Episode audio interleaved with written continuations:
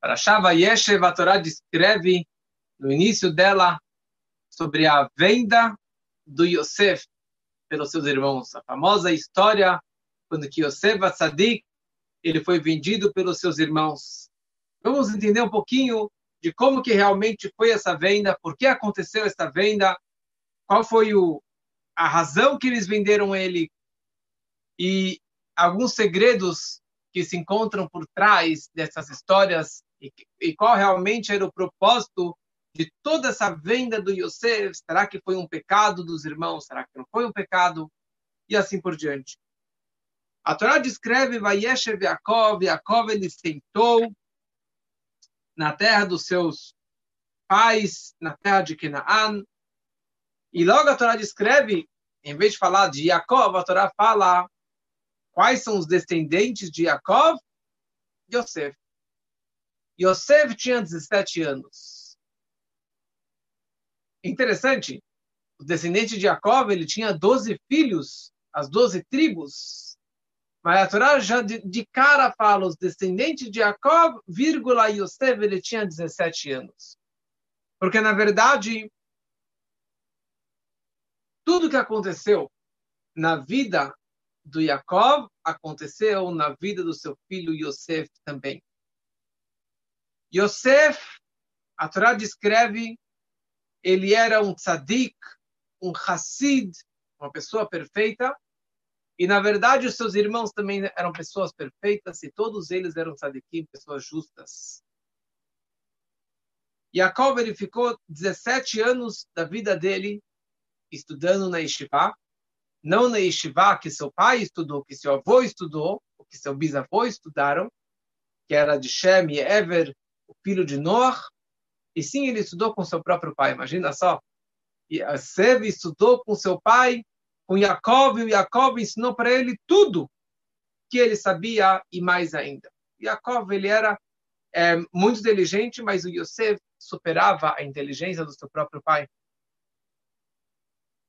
E toda essa história, na verdade, começou porque Yosef ele fez, entre aspas, dois pecados duas transgressões. Que isso que, na verdade, acabou levando a sua venda e as histórias conectadas com a venda do Yosef. O primeiro pecado dele, digamos assim, é que ele tinha um topete bonitinho. Ele penteava o cabelo. Ele cuidava da sua beleza. Yosef era extremamente lindo, extremamente lindo. Todos que enxergavam ele ficavam assim, boca abertos pela beleza física que Yosef ele tinha, e principalmente quando ele tinha essa idadezinha, 17 anos, ele era muito bonito, mas ele se achava e sempre estava se arrumando e se embelezando. E isso, na verdade, acabou atraindo dentro dele o Yetzerará, o mau instinto, esse desejo, talvez, da ganância, da, da, da beleza física, e o Yetzerará começou, na verdade, se apegar a ele. E um segundo pecado que ele fez, de novo, entre aspas, porque não era um pecado mesmo, por o fato que ele era um sadik, então ele não poderia fazer nenhum tipo de transgressão. Mas a, a questão, o que aconteceu aqui é que ele delatava e dedurava os seus irmãos para o seu pai.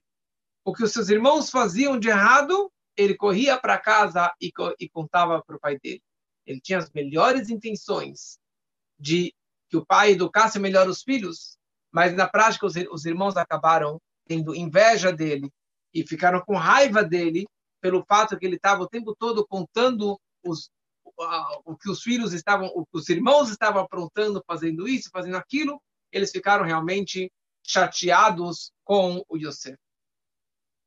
Então, Jacob ensinou para ele tudo que ele aprendeu na Yeshiva de Shem Yever. E qualquer dúvida que o Jacob ele tivesse nos estudos de Torá, ele perguntava para o Yosef. E o seu filho, criança ou jovem, adolescente, respondia as perguntas do seu pai e até deixava o pai mais inteligente. E se o pai se esquecesse de alguma coisa, ele falava, papai, é assim que o senhor me ensinou, e ele interpretava aquele estudo para o seu pai de uma forma muito clara. Yaakov, e Yosef, eles eram idênticos. Da mesma forma que, o, que Abraham e Yitzhak, fisicamente, a aparência deles eram idênticas, as pessoas se confundiam o pai e o filho, assim também em relação a Yaakov e Yosef, eles eram idênticos fisicamente. E por que que realmente Yaakov, ou Israel, amava tanto seu filho Yosef? E na prática, ele acabou fazendo para ele um casaquinho, um ketonet pastim, porque quando Yaakov ele foi casar na casa do Lavan, o propósito principal dele era casar com a Raquel. Por isso que ele casou. Ele foi para lá, trabalhou sete anos, mais sete anos, para poder casar com a Rachel. Quando a Rachel teve o Yosef, ele falou para o sogro: Tchau, vou embora, já fiz a minha missão, já casei, já paguei pelas duas mulheres. Depois ele ficou mais seis anos por causa do rebanho. Mas o propósito de Jacob era sempre a Rachel. E principalmente o filho primogênito dela, o primeiro filho dela, que era o Yosef. Então, ele tinha uma ligação ímpar com esse filho Yosef, mais do que todos os outros filhos. Tudo o que aconteceu na vida do Jacob aconteceu na vida do Yosef. Vamos aqui tocar em sete pontos que os dois tinham em comum. Os dois nasceram já com Brit Milá, circuncidados. Os dois, a sua mãe era estéril, a mãe do Jacob, a Rivka era estéril por muitos anos, e assim também a Raquel era estéril por muitos anos. A Rivka teve dois filhos, e a Raquel também teve dois filhos. Jacob era o primogênito, na verdade ele era o primogênito, fora o fato que ele comprou a primogenitura, e o Yosef era o primogênito também da sua mãe. A mãe teve dificuldade na hora do parto. A Rivka tinha gêmeos, ela sofria muito as dores de parto. E a Rachel também teve muitas dores de parto. Seu irmão odiava ele e seus irmãos também odiavam ele.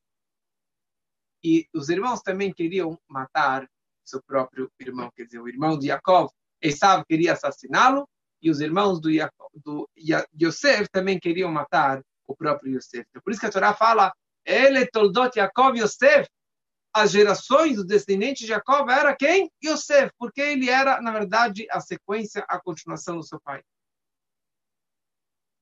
E ele fez para ele um casaquinho, um ketonet assim.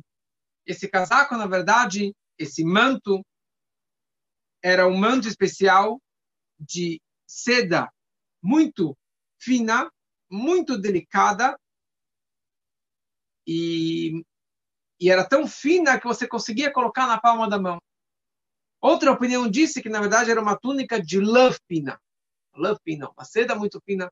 Mas, de qualquer forma, era um casaquinho muito, muito delicado, muito raro, muito bem feito. E quando os irmãos viram que o pai tanto amava o Yosef, começaram a odiar e odiar e não conseguiu mais falar com ele de boa, falar com ele em paz com Yosef. Esse casaco, outros dizem que era aquele casaco que eu já contei para vocês, que veio desde Adão e que foi passando geração em geração até que chegou no Nimrod e o Esav matou o Nimrod, pegou aquele casaco e isso ficou na verdade com Arachel e, desculpa, com a Rivka, e isso acabou chegando na mão na mão do Yosef. Então, Jacob acabou recebendo esse casaco, e isso ele acabou entregando de presente para o seu filho Yosef, porque ele era o seu primogênito, porque passava de geração em geração para o primogênito, e acabou chegando, então, na mão do Yosef. E a Torá fala que os irmãos odiavam ele. Por que eles odiavam ele? Por causa que ele era o queridinho do papai. A primeira coisa que daqui nós já aprendemos que se você tem mais do que um filho, você nunca pode dar preferência ou um carinho a mais, um presente a mais, diferenciado para um do que os outros. Porque olha só o pepino que criou, dando esse carinho, presente, amor, estudo, especialmente para o Yosef. Então, na nossa vida também, nós precisamos saber que apesar que um filho é diferente do que o outro, cada um tem as suas qualidades, cada um tem aquele ponto que ele se destaca, mas você nunca pode, principalmente, mostrar uma atenção e um carinho especial na frente dos outros irmãos, porque daí realmente pode dar muitas complicações. Agora, todos os irmãos odiavam ele. Mesmo os filhos da Bilhá e da Zilpá, que ele aproximava eles, porque os filhos da Leia gozavam dos filhos da Bilhá e da Zilpá, que eles eram filhos da empregada, filhos da escrava. E o Yosef aproximava eles, dava um carinho especial para eles. Então, por que realmente, quando começou toda a briga e a discussão e o plano do que fazer com Yosef, por que, que eles não protegeram ele? E mais ainda, seriam é, seis contra cinco? Seriam seis contra cinco, eram cinco filhos da, da Leia, e do outro lado tinha Yosef, é, Reuven, Dan, Naftali, Gad, Asher e o próprio Yosef. Então eram seis pessoas. Mas eles odiaram, todos odiavam ele porque eles estavam com inveja. Mesmo que ele, Yosef aproximava os irmãos, eles estavam com inveja por causa do casamento. Muito bom. E aqui Yosef, o sonhador, começa a ter aqueles sonhos. Aqui ele tem dois sonhos. Depois ele vai decifrar os dois sonhos na prisão e depois ele vai decifrar os dois sonhos do faraó. Primeiro ele tem um sonho. E ele vira para os irmãos, ele fala: Olha, eu tive um sonho maravilhoso, posso contar para vocês? E eles não queriam escutar o primeiro sonho dele. O primeiro sonho eles não, eles não quiseram escutar. Porque eles falaram: Bom, com certeza você vai interpretar o sonho pelo, meu, pelo seu bem-estar. Porque, como é sabido, o sonho vai atrás da boca. Da forma que o interpretador, aquele que decifra o sonho, traduzir, assim que vai acontecer. Na, na, no Talmud de Shabbat tem páginas e páginas de, de, de Brachot, tem páginas e páginas discutindo sobre a ideia dos sonhos. Sonhos existem e têm o seu poder. Mas a Kol vai atrás da boca daquele que vai decifrar e interpretar o sonho. Daí o Yosef, depois ele chegou de novo e falou: Tive mais um sonho. E daí eles falaram: Bom, qual que é o seu sonho? Ele falou: Olha, eu tive, na verdade, eu estava no campo, eu estava no campo, e ali estávamos amarrando os feixes de trigo, quando de repente meu feixe se ergueu ereto, todos os seus feixes fizeram um círculo em torno do meu feixe e se curvaram e se inclinaram perante o meu feixe. Quando os irmãos escutaram isso, eles entenderam, na verdade, que as minhas frutas, os meus peixes vão dar certo e os vossos, as suas frutas, o seu trigo, tudo que vocês fizerem, não vai dar certo e vai apodrecer as suas frutas. E também ele estava decifrando uma história do futuro que eles iriam fazer idolatria, porque eles iriam se curvar para alguém. Proibido se curvar para alguém. Ele está falando no futuro, seus descendentes, que se iria acontecer, eles iriam fazer idolatria. Mas isso ele não contou para o seu pai. Esse primeiro sonho, Yaakov não ficou sabendo.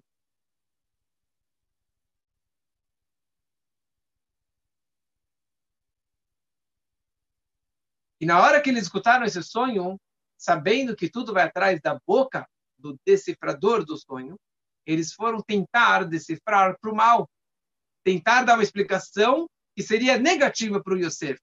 Mas Hashem fechou a boca deles, não permitiu que eles interpretassem negativamente, e sim eles acabaram falando a verdade e pelo bem. Amaloch Timloch além você vai reinar sobre nós. Você está superior sobre nós. Que negócio é esse? E isso acabou causando mais ódio dos irmãos perante o Yosef. E a questão é, como que eles podem odiar? Como que eles podem odiar? Eles são tzadikim. Eles são tzadikim. E por que realmente Yosef contou para eles, sabendo que ele iria aumentar e agregar aqui na, na, na, no ódio dos irmãos? Então tem várias histórias, tem várias explicações. Uma delas é que, na verdade, a pessoa que vê alguém fazendo algo de errado. E ele vai até o tribunal e, e conta, isso é um pecado. Porque você tem, tem placas nos ônibus dos Estados Unidos. If you see something, say something. Se você viu algo, fale algo. Mas se você é um testemunha único, não vai adiantar nada você ir até o tribunal, por causa que você está dedurando sozinho. Então, ele não pensava, na verdade, que os irmãos iriam odiá-lo. E eles aqui, na verdade, eles não estavam odiando com, com toda a proibição do ódio. E acontece o seguinte: se a pessoa ela tem um sonho, você não pode contar para qualquer pessoa. Você só pode contar para uma pessoa querida. Que ela vai te falar Halom Tov, Halom Shalom. Um bom sonho, um sonho de paz. Para que vai atrás da boca. Então, por isso que, na verdade, Yosef, ele estava nesse dilema. Conto ou não conto? Vou, eles vão decifrar para o bem ou não? E daí, na prática, Yosef, ele decifrou isso aqui para o bem. Que eu vou reinar sobre meus irmãos, que é algo positivo. Mas isso ele ainda não contou para o seu pai, porque representaria que ele estaria reinando sobre seu próprio pai. E isso não era algo positivo. Mas na hora que ele teve um segundo sonho, e o segundo sonho era que o sol e a lua e as onze estrelas estavam se curvando para minha estrela. Isso representava que o sol é o Jacob, a lua é a mãe do é a mãe do Yosef, a Rachel, e as onze estrelas, meus onze irmãos, vão se curvar perante mim. E daí ele contou isso aqui para os irmãos. E daí eles contaram é, é, para o pai. Eles falaram para o pai: está vendo, papai? Olha só o que, que ele está pensando durante o dia. Olha só o que está acontecendo com ele. Porque a gente sabe, assim fala Freud, aquilo que os sonhos é aquilo que você pensa durante o dia. Se você pensa durante o dia tal coisa, você vai acabar pensando, sonhando isso durante a noite. Na hora que Yosef contou o primeiro sonho, eles falaram, ah, besteira, porque ele está se achando bonitão, o rei, o superior sobre nós. Então, por isso que ele está sonhando isso de noite. Agora, na hora que ele teve o segundo sonho, que ele estaria, que o sol e a lua estariam se curvando perante ele, que isso representava que o pai e a mãe iriam se curvar perante ele, daí eles se assustaram. Eles falaram como assim? Yosef não sonha, ele não pensa isso durante o dia. Ninguém imagina durante o dia que ele vai reinar perante seu pai e sua mãe. Que ele vai, que seu pai e sua mãe vão se curvar, se ajoelhar perante ele. Na hora que eles contaram para o Jacob o sonho, daí Jacob, Jacob, ele ficou, na verdade, ele repreendeu ele virou para o Yosef e ele falou: Que espécie de sonho que você teve? Como poderia eu e sua mãe e seus irmãos chegar para nos prostrarmos no chão para você? Fala a Torá. Seus irmãos o invejavam e seu pai aguardou o assunto. Okay. Então, primeira coisa, ele contou aqui essa história para o Jacob, para que Jacob interpretasse o sonho também pelo bem. Ou seja, ele estava falando que o Yaakov é comparado com o sol, porque o brilho do rosto da santidade do Yaakov era que nem o, o, o brilho do sol, e a dona Lua era que nem a mãe dele, a mãe era Rachel. Mas o pai aqui, ele ficou bravo com o filho, ele repreendeu o filho. Ele falou, como assim? Sua mãe já morreu? A Rachel já morreu na hora do parto do Benjamim, seu irmão caçula. A Rachel morreu. Então, como você está falando que ela vai se ajoelhar para você? Só que o quê? Como já falei outra vez, Yaakov, ele acreditava muito em Mashiach. Ele queria muito Mashiach. Quando ele encontrou com Esav, ele achava que Mashiach já estava chegando. E aqui, de novo, quando o Yaakov, o Yosef contou que a mãe vai se curvar perante ele, ele falou, bom, isso quer dizer que haverá a ressurreição dos mortos, Mashiach vai chegar agora, e pronto, sua mãe vai ressuscitar e ela vai se curvar perante você. Mas, por outro lado, da mesma forma que não existe trigo sem palha, flor sem espinho, não existe um sonho sem algo, sem elementos absurdos, sem um ponto do sonho que é inválido, que não, que não, que não combina com a, com a, com a lógica do sonho. Sua mãe está morta. Da mesma forma que a sua mãe está morta. E isso não existe, essa oportunidade dela se curvar perante você não existe, então, na verdade, ele falou perante os filhos, todo sonho é baboseira, todo sonho, na verdade, não tem esse poder.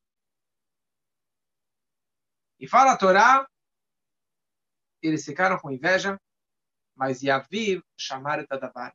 Yaakov, ele guardou isso.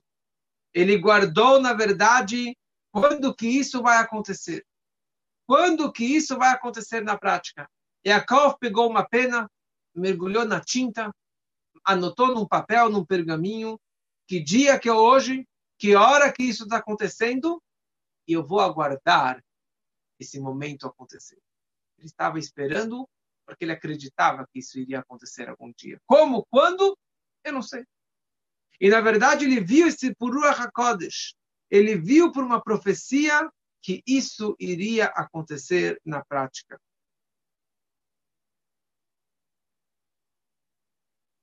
E, na verdade, Yaakov, conhecendo seu próprio filho, ele viu vários traços de realeza no Yosef, a, a, a beleza dele. O fato é que os irmãos têm inveja dele, quer dizer que é uma verdade, quer dizer que ele tem sim esse poder. E a inteligência dele, e o sucesso dele, tudo que ele fazia era com sucesso absoluto. Não era à toa que Yaakov tanto amava Yosef. Então, ele guardou e aguardou esse momento máximo que isso iria acontecer.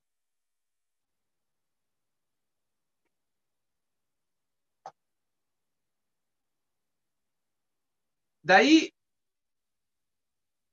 os irmãos, eles estavam cuidando do rebanho do pai, e eles foram até a cidade de Shem. Eles foram até a cidade de Shem. O que eles foram fazer em Shem? Eles foram bater um papo a sós, o que fazer com Yosef.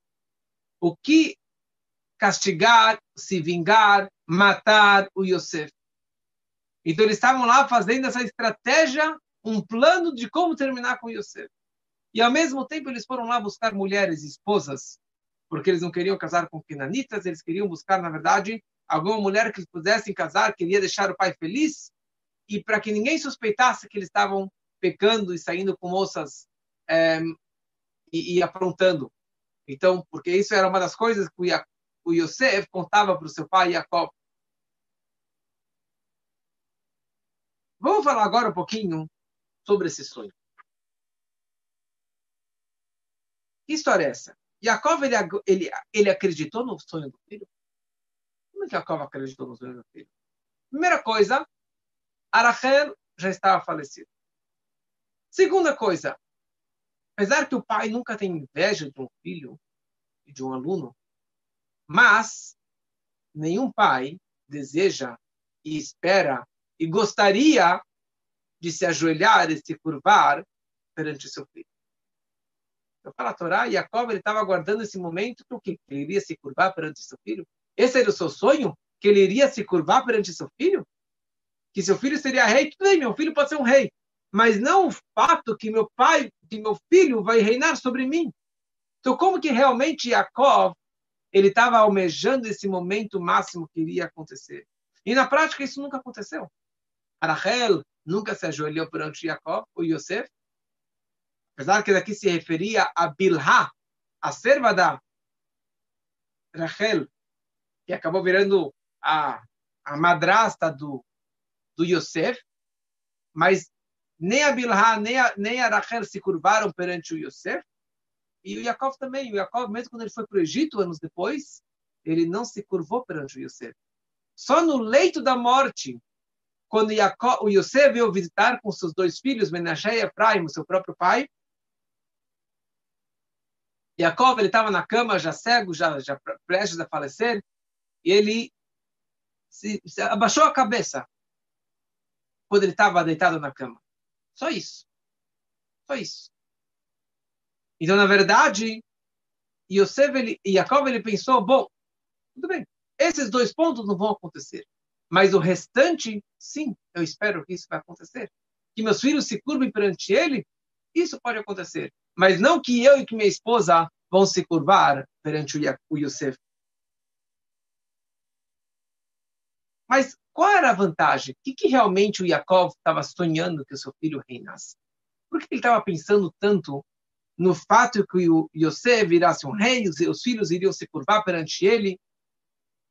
Então, nessa história, os filhos eles foram até Shechem para fazer um plano, para ver realmente o que fazer com Yosef.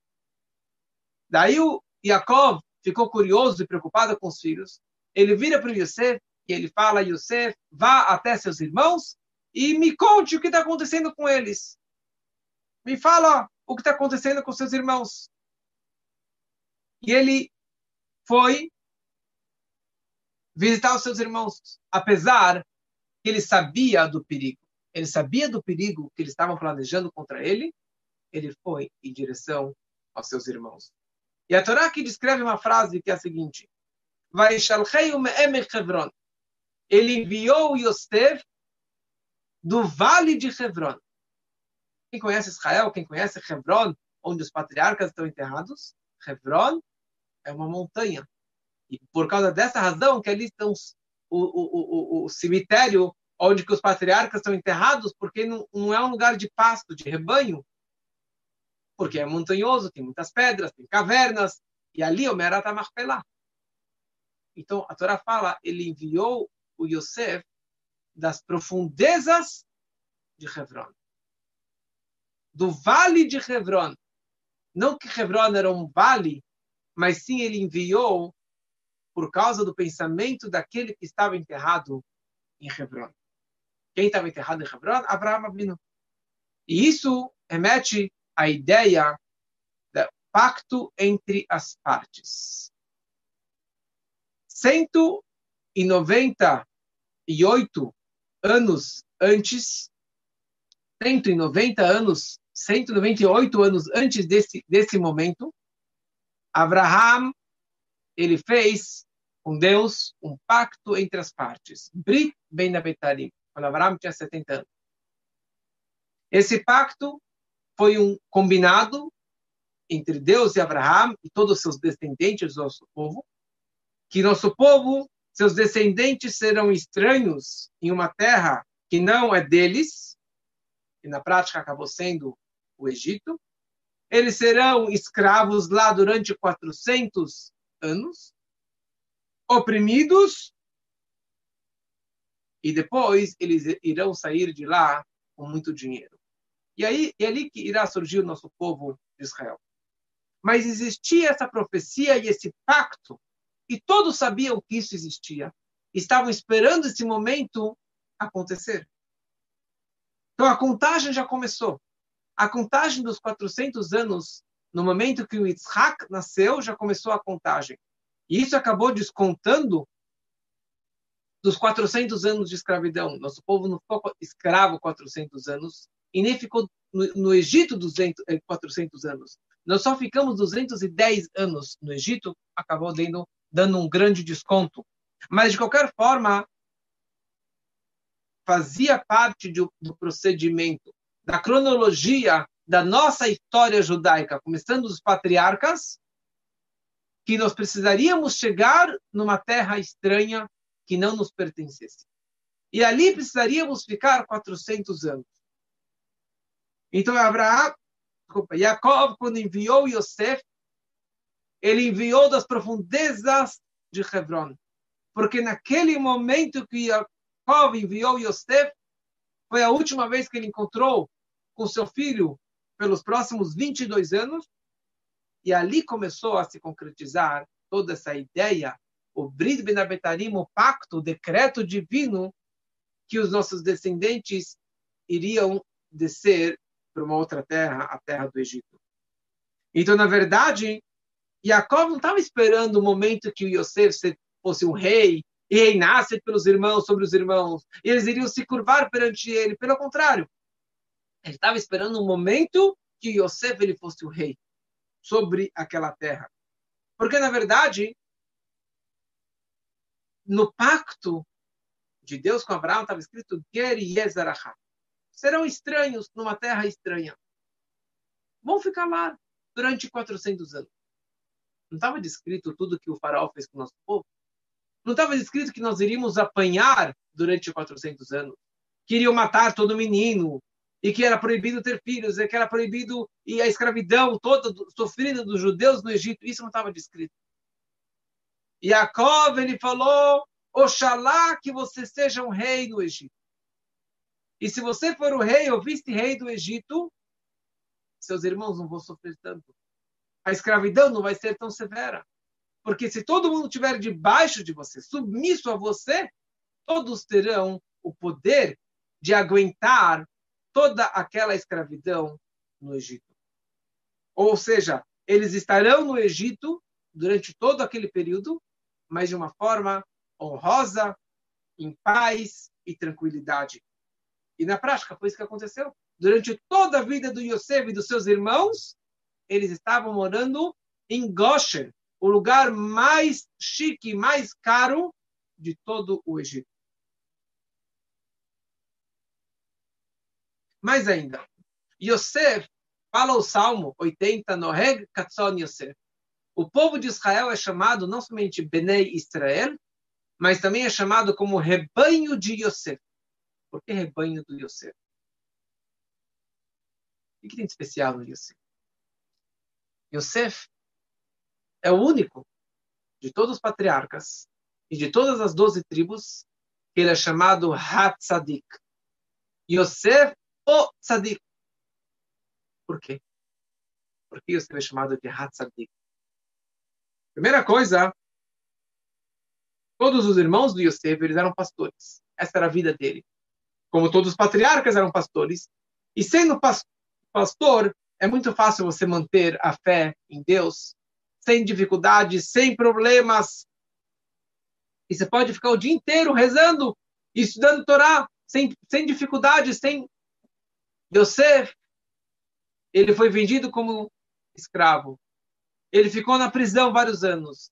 Ele reinou no Egito, a maior potência mundial, e teve vários testes, incluindo o maior teste com a mulher do Potifar, como o podcast que já está gravado do ano passado.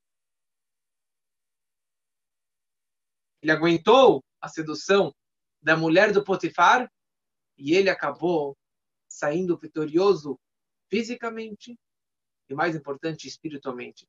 Ele continuou sendo um tzadik, um judeu monoteísta, acreditando em Deus, difundindo valores com todos os testes e com todo o poder e com todo o dinheiro e com todo o reinado, ele continuou sendo tzadik. Esse é era o poder do Yosef.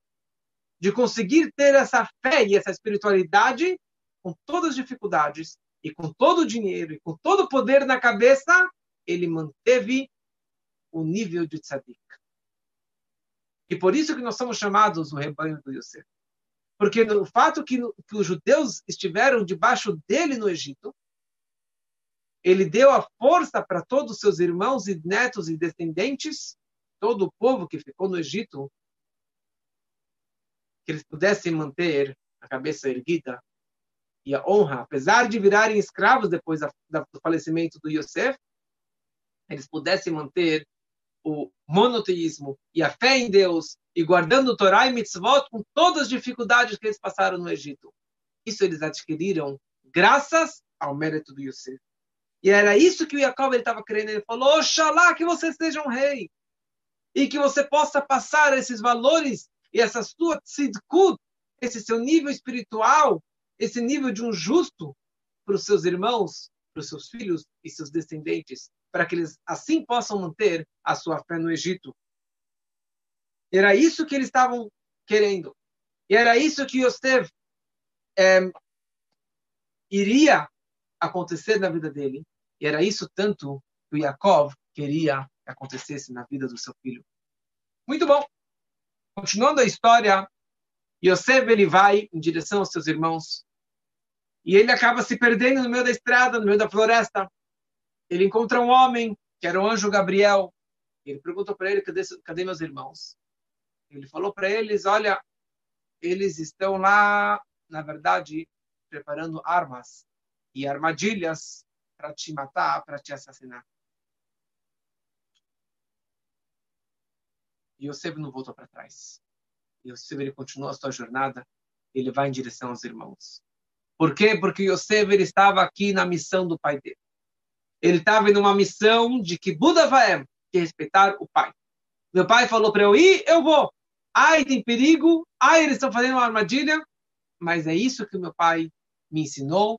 E ele foi de cabeça fazer o Mesirut Nefesh, um alto sacrifício, arriscando sua própria vida para fazer a missão do seu pai. Qual era a missão do pai dele?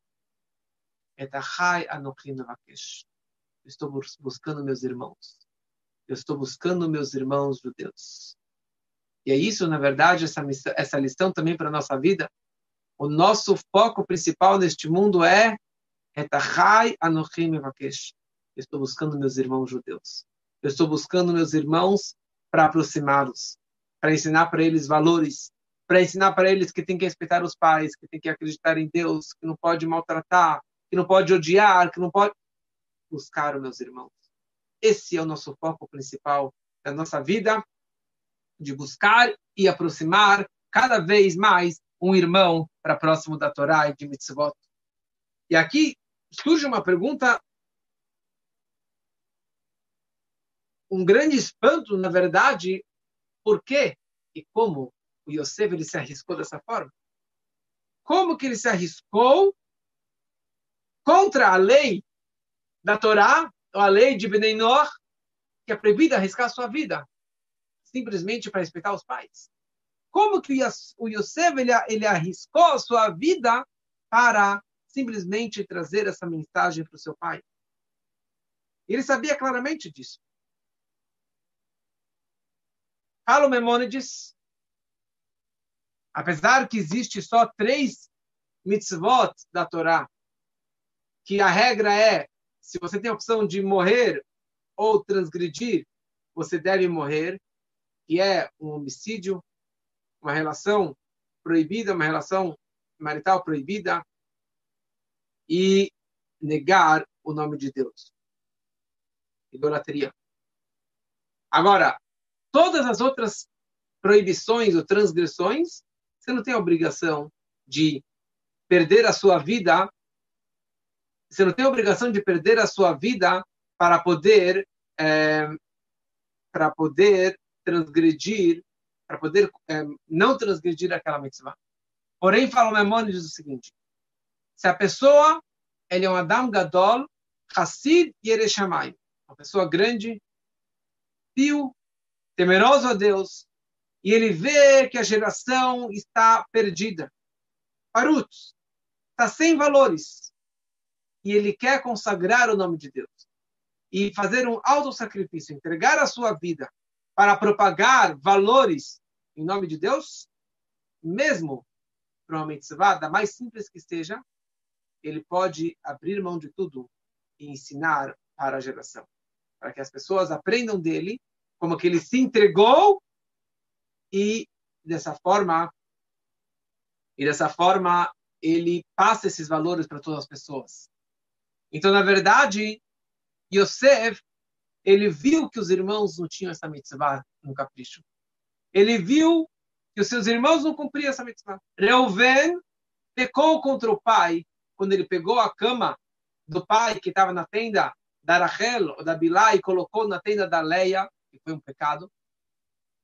O Shimon Levi, quando mataram todos os homens na cidade de Shem, depois que eles fizeram o Brit Milá, isso deixou o pai muito chateado, porque o pai não queria que eles fizessem isso.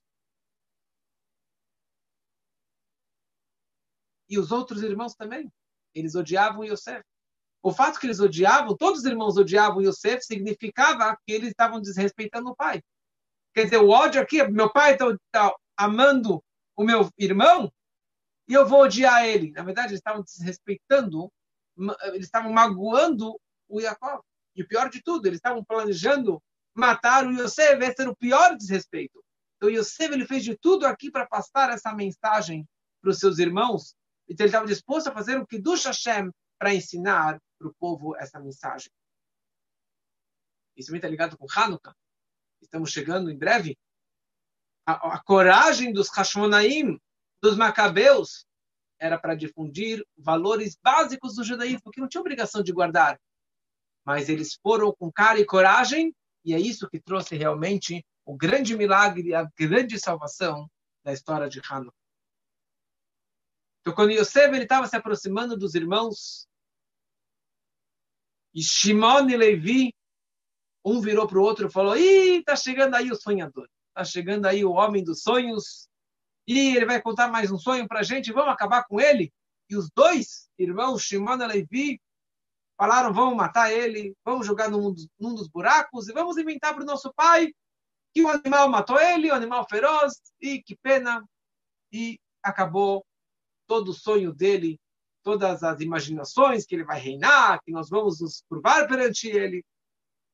Quando Reuven, que era o primogênito, ouviu isso, ele se sentiu responsável. E se algo acontecesse, seria a culpa dele. Ele é primogênito, ele é responsável pelos irmãos. Então Reuven, ele falou, olha, se vocês matarem ele, você vai matar o corpo dele. Você não vai matar a alma dele. A alma dele continua viva. Então, na alma dele, a gente não vai conseguir manchar e matar a alma dele, o espírito dele. Agora, nós, sim, vamos sofrer nossa alma. Nós seremos castigados para sempre. Nós iremos queimar no inferno, no purgatório. Nós teremos um grande castigo pelo grande prejuízo que nós causamos ao nosso irmão e ao nosso pai. Então, por isso que o Reuven, ele falou, sabe o quê? Não toque nele não vamos não vamos encostar no nosso irmão, porque aqui é um grande pecado. Então, vamos fazer uma outra coisa. Vamos fazer uma outra coisa. E aqui, na verdade, o, o, o Reuven, ele ele estava retribuindo para o Yosef o fato que ele amava ele. Porque Reuven estava preocupado o tempo todo, já que ele pecou contra o pai na história das camas, ele pensou que agora não faria mais parte das doze tribos.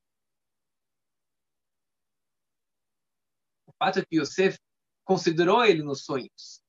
Se os sonhos são verdadeiros, então a prova que Deus continua me amando e eu faço parte das doze tribos. E se não é verdadeiro o sonho, eu também preciso respeitar o meu irmão. Eu preciso respeitar o meu irmão pelo fato que ele me considerou como parte dos irmãos.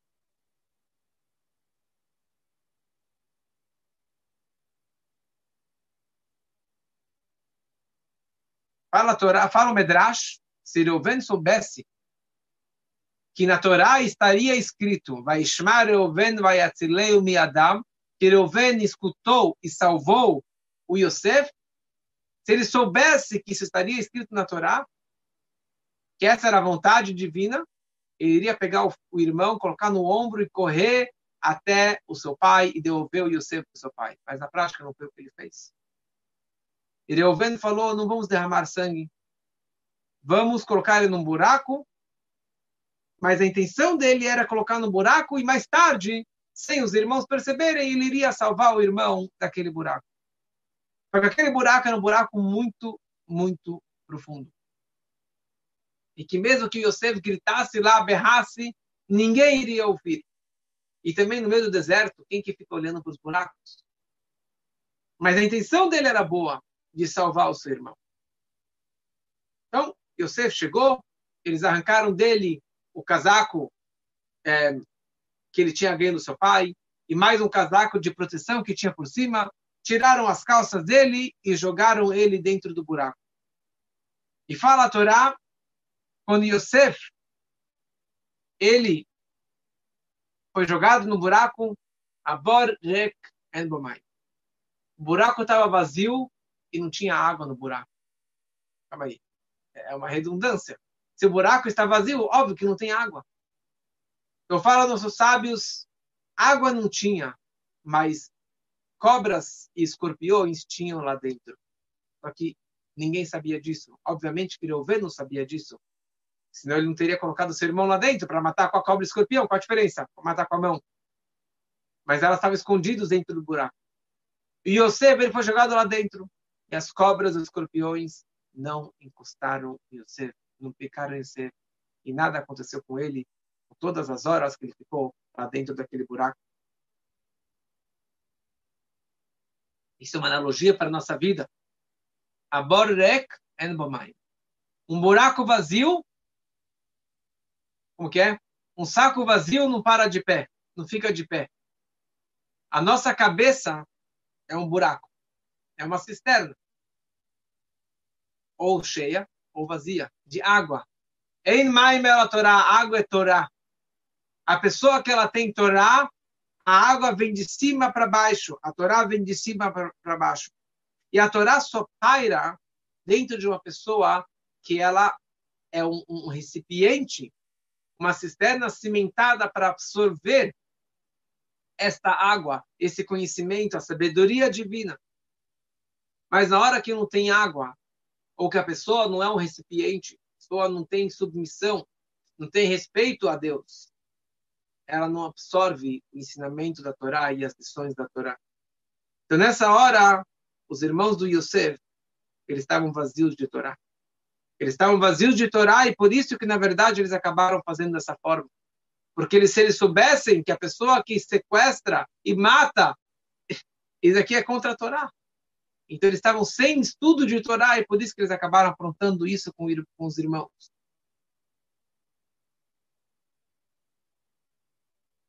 Shimon foi o mensageiro do mal e pegou o seu irmão, arrancou ele, arrancou o casaquinho dele e jogou ele dentro do buraco. E daí eles sentaram para comer pão. Sentaram para comer pão. E eles foram lavar a mão para fazer a motzi. E Yehudá, ele para os irmãos fala, calma aí, como vocês vão fazer a motzi lá Como vocês vão agradecer a Deus pelo pão se você está com a mão de sangue, se estão prestes a matar seu irmão, e está escrito que a pessoa que roubou ou matou, a bênção dele é enojada perante Deus. Então, como você fazer a motzi, ma betza, o que vale essa sua reza? Betza significa boker tzaorai mervit, manhã, tarde e noite. Como que você vai rezar daqui a pouco mincha, yarvit e shacharit? com a mão cheia de sangue, na hora que você acabou de matar o seu irmão? Com que cara você vai rezar para Deus? Com que cara de malandro você vai se aproximar para Deus e fazer uma bênção para Deus? Então não vale a pena fazer isso. E ele viu uma caravana se aproximando. E, ele, e era uma caravana de ismaelitas que estavam carregando perfumes, especiarias, que não é o comum entre eles. Normalmente eles carregavam piche e, coisas fedorentas. E aqui, pelo mérito do Yosef, eles estavam carregando perfumes e especiarias.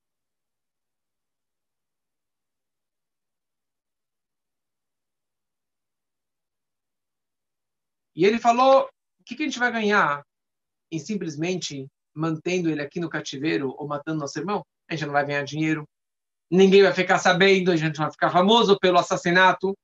E, e, e, mais ainda, a gente vai sofrer junto com ele, porque no final das contas ele é nosso irmão e nosso pai vai sofrer. Então, ele, na verdade, eles pegaram Yosef e venderam ele para o Ismael, para os ismaelitas. E, e mais ainda, se nós vendermos ele como escravo, vai acabar os sonhos.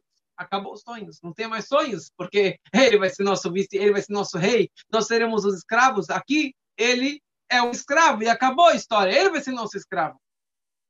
E eles venderam o Yosef por 20 moedas de prata.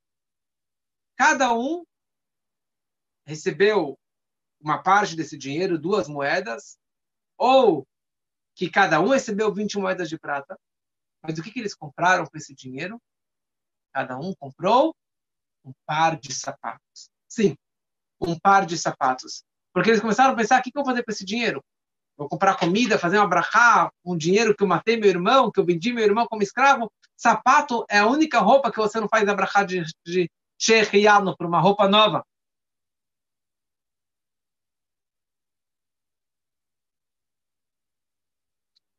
E eles receberam esse dinheiro e compraram o, o sapato. Muito bom. quando eles voltam para casa, desculpa, Reuven ele volta para o buraco, Reuven, ele volta para o buraco e ele vê que o Yosef não estava mais no buraco. Ah, onde estava Reuven? Reuven colocou ele no buraco. Só que Reuven, ele estava sentado de luto, jejuando pelo fato que ele tinha misturado a cama do seu pai. Ele estava fazendo chuvá e chorando. Ele não foi longe, ele estava lá, afastado um pouquinho dos irmãos, mas estava lá perto. Falou: daqui a pouco vou pegar meu irmão. E ele foi a primeira pessoa do mundo que fez uma chuvá sincera, que fez uma chuvá por conta própria. Diferente de diferente de Adam, que fez chuvá, porque ele foi reprimido por Deus. Ele recebeu uma bronca, daí ele fez chuvá. Eu vendo por conta própria, ele fez chuvá. E ele chegou no buraco, ele vê que o Yosef não estava lá, ele ficou desesperado porque estava planejando pegar ele para o seu pai. Ele rasgou as suas roupas e ele falou: Agora realmente eu fiz o pior pecado, o que, que eu vou fazer? Ele estava totalmente perdido, não sabia o que fazer.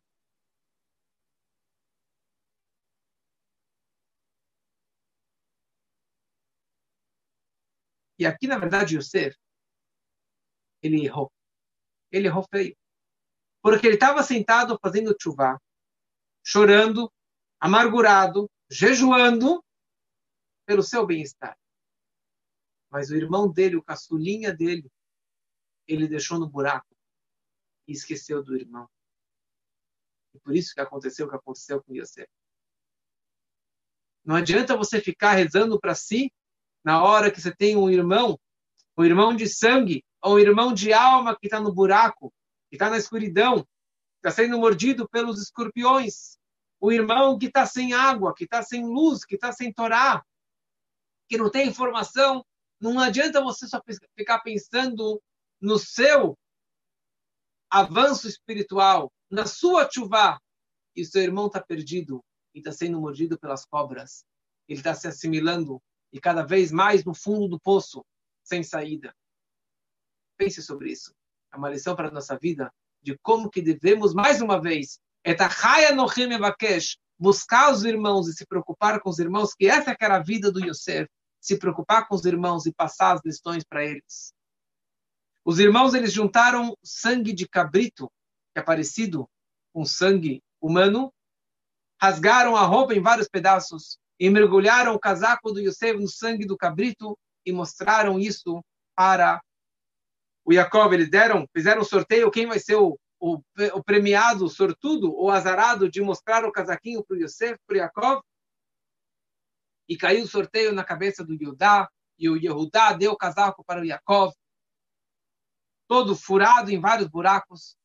O Jacob ele falou o seguinte: Olha, eu vejo que não foi um animal que matou ele. Eu vejo que não foi, na verdade, um homem que matou ele. Ele teve uma pequena profecia que, na verdade, o Jacob, ele, o Yosef seria atacado, sim, por uma pessoa, mas que seria a mulher de Potifar, que ele seria atacado por ela. Mas não, ele não foi morto. Então, Jacob, ele ficou naquela dúvida. Ele sabia, mas não sabia. Ele perdeu a profecia, ele perdeu a visão das coisas. Então ele falou o seguinte: o Ketonet parece despedaçado, mas não é exatamente despedaçado. E o que aconteceu aqui, a partir desse momento, 22 anos ele viu sofrido. O Yosef aqui, ele quis fazer de tudo para respeitar o seu pai, e ele ficou 22 anos fora da casa do pai, ou seja, o Yaakov sofreu 22 anos com a ausência do Yosef. Por que 22 anos? o Yosef tinha 17 anos. Quando ele virou rei no Egito, ele tinha 30 anos, ou seja, 13 anos passaram. Sete anos de fartura e mais dois anos de fome, que dá 22 anos. Isso, na verdade, era o pagamento do fato que o Yaakov também ficou 22 anos sem ver e sem respeitar os seus próprios pais. Ele ficou 20 anos na casa de Lavan, um ano e meio em Sukkot e mais meio ano em Beit Kel. E foi isso que aconteceu, na verdade, elas, por elas, para que ele para que ele pagasse realmente a sua a falta de que Buda vai de respeitar os pais, então na mesma moeda ele acabou sendo retribuindo, perdendo seu filho por 22 anos.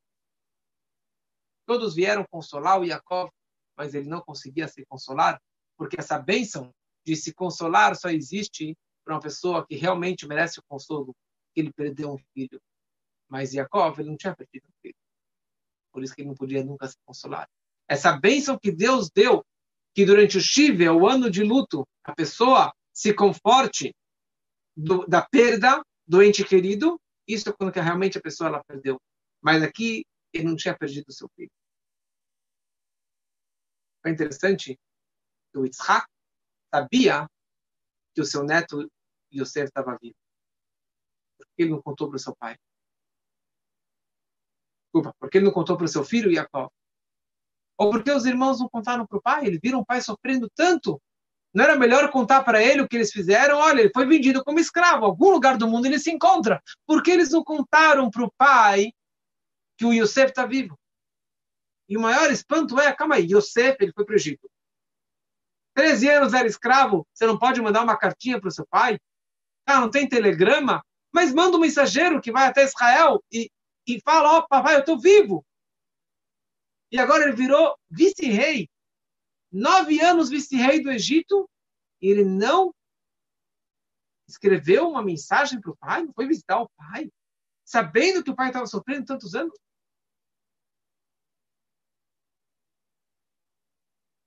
Na hora que os irmãos venderam Yosef, eles fizeram um harem.